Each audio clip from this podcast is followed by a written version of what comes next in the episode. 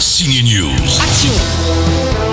Girl Power, les filles avaient déjà le pouvoir dans Drôle de Dame, et bien dans cette troisième adaptation de la série télé, elles ont de nouveaux visages et l'emprise féminine continue puisque le nouveau Bosley est aussi une femme, c'est l'actrice et réalisatrice Elizabeth Banks.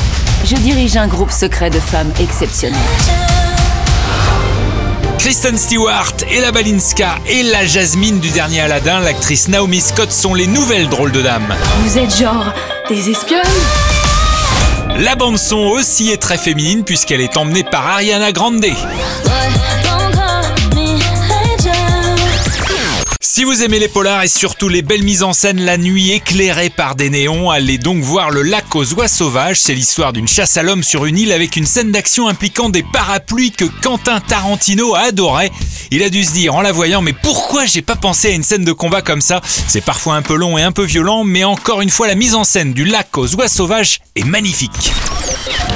Ce soir est une soirée magique. Et enfin, si vous aimez les films de Noël, les chats et les comédies musicales chatoyantes, alors Cats, c'est pour vous. Ton nom, c'est quoi Tu donnes ta langue au chat